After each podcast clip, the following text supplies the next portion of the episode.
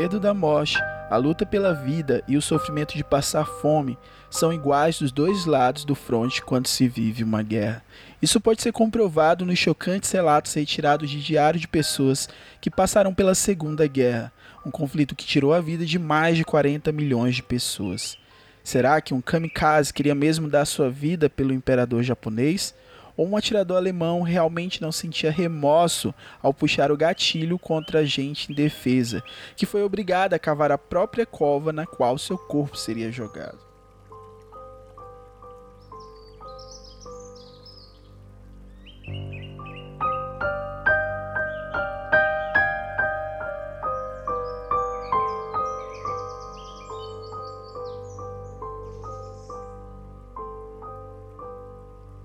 Esse é o podcast História nos Stories e essa é a série Relatos da História. A fonte desse episódio foi retirada do artigo do Story Channel Uma Era de Extremos 10 relatos chocantes de quem encarou a Segunda Guerra Mundial.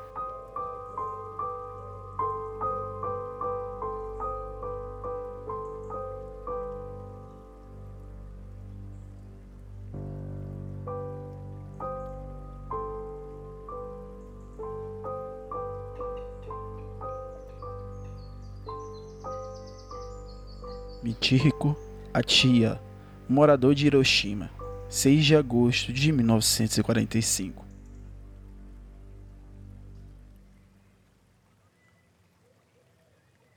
Nós começamos a andar, mas depois de 20 ou 30 passos eu tive que parar.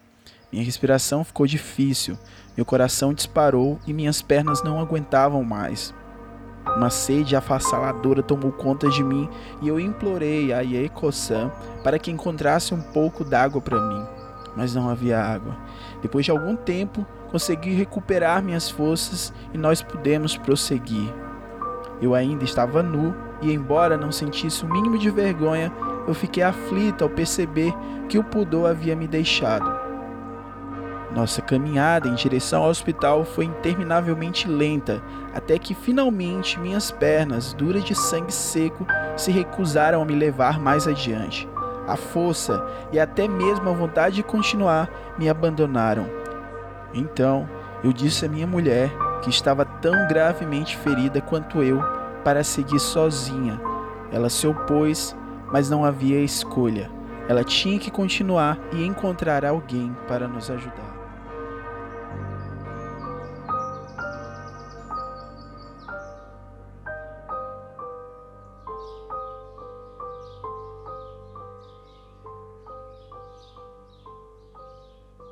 Zygmunt Kloskowski, médico polonês, 21 de outubro de 1942. De manhã cedinho até de madrugada, presenciamos coisas indescritíveis. Soldados armados da Schutzstaffel Gerdames e a Polícia Azul percorriam a cidade à procura de judeus. Judeus foram amontoados no mercado. Judeus foram tirados à força de suas casas, celeiros, porões, sótãos e outros esconderijos. Ouvimos tiro durante todo o dia.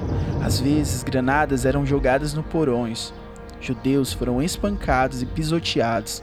Não faziam diferença se eram homens, mulheres ou crianças pequenas. Todos os judeus foram fuzilados. Entre 400 e 500 foram mortos.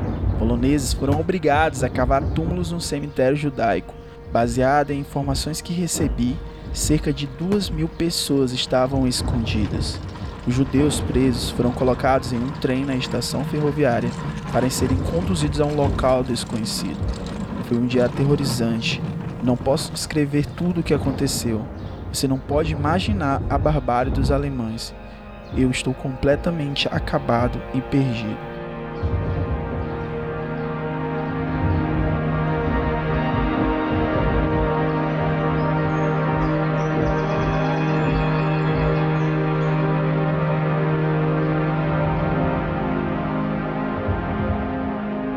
Lena Mukina, moradora de Leningrado, atual São Petersburgo, 3 de janeiro de 1942. Estamos morrendo que nem moscas aqui por causa da fome. Mas ontem, Stalin deu mais um jantar em Moscou, em homenagem ao embaixador britânico Anthony. Isso é ultrajante. Eles enchem a barriga lá enquanto nós não temos sequer um pedaço de pão para comer. Eles brincam de anfitriões, fazendo recepções pomposas, enquanto nós vivemos como homens das cavernas, como topeiras cegas. Felix Landau, oficial da Schutzstaffel, 12 de julho de 1941. Às seis da manhã, eu fui acordado repentinamente de um sono profundo. Comparecia a uma execução. Ok, então eu só vou fazer a função de carrasco e depois a de coveiro. Por que não? Não é estranho. Você ama batalha, mas é obrigado a atirar em pessoas indefesas. 23 tiveram que ser fuzilados, entre eles duas mulheres. Eles são inacreditáveis. Eles se recusam até mesmo a aceitar um copo de água vindo de nós. Eu fui designado como atirador e era obrigado a atirar em qualquer fugitivo. Nós dirigimos por um quilômetro ao longo da estrada para fora da cidade, e então viramos para a direita e entramos em uma floresta. Havia apenas seis de nós naquele momento. Nós tivemos que encontrar um local adequado para atirar neles e enterrá-los. Depois de alguns minutos, nós encontramos o lugar. Os candidatos à morte receberam paz para cavar suas próprias sepulturas. Dois deles estavam chorando. Os outros certamente têm uma coragem incrível. O que diabos passa pelas suas cabeças nesse momento? Eu acho que cada um deles nutre uma pequena esperança que de alguma forma não será fuzilado. Os candidatos à morte são organizados em três turnos, já que não há muitas paz. Estranho. É, eu estou completamente impassível, sem piedade, nada. É assim que as coisas funcionam. E então está tudo acabado. Meu coração bate só por um pouco mais forte quando involuntariamente eu me lembro dos sentimentos e pensamentos que eu tive quando eu estive em uma situação parecida.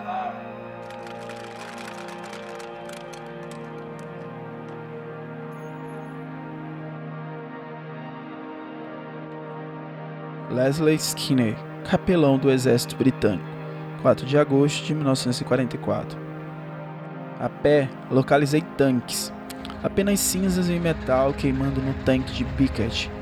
Procurei nas cinzas e encontrei restos de ossos pélvicos. Em outros tanques, ainda há três corpos dentro. Fui incapaz de tirar os corpos depois de muito esforço. Negócio desagradável, me sinto mal.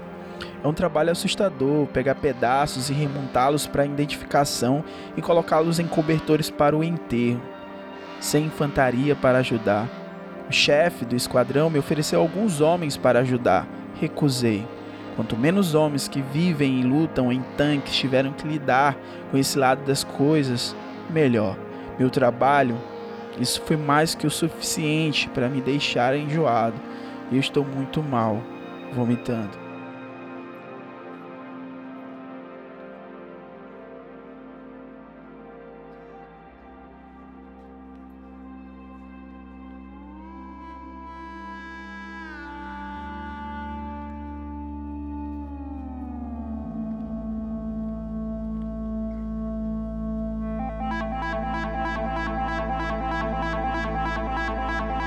David Coker, prisioneiro do campo de concentração, 4 de fevereiro de 1944.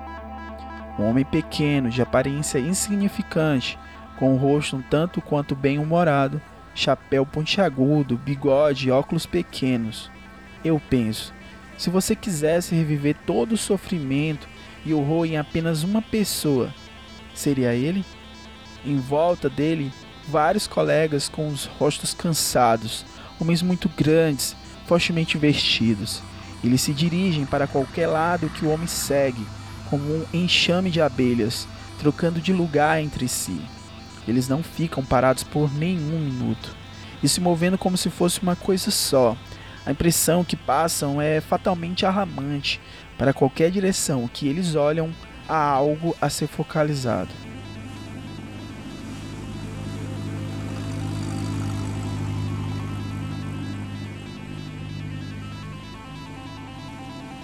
George Orwell, escritor, autor do livro 1984 e Revolução dos Bichos, residente de Londres. 15 de setembro de 1940. Esta manhã, pela primeira vez, eu vi um avião abatido. Ele caiu lentamente das nuvens, embicado, como um alvo que tivesse sido baleado lá no alto. Uma euforia incrível entre as pessoas que assistiam a ele, intrigadas com a pergunta: Tem certeza de que é alemão? Tão enigmáticas são as instruções dadas e tantos tipos de avião que ninguém sequer sabe quais são os aviões alemães e quais são os nossos. Meu único palpite é que, se um bombardeiro é visto sobre Londres, deve ser alemão, enquanto um avião de combate é mais provável que seja nosso.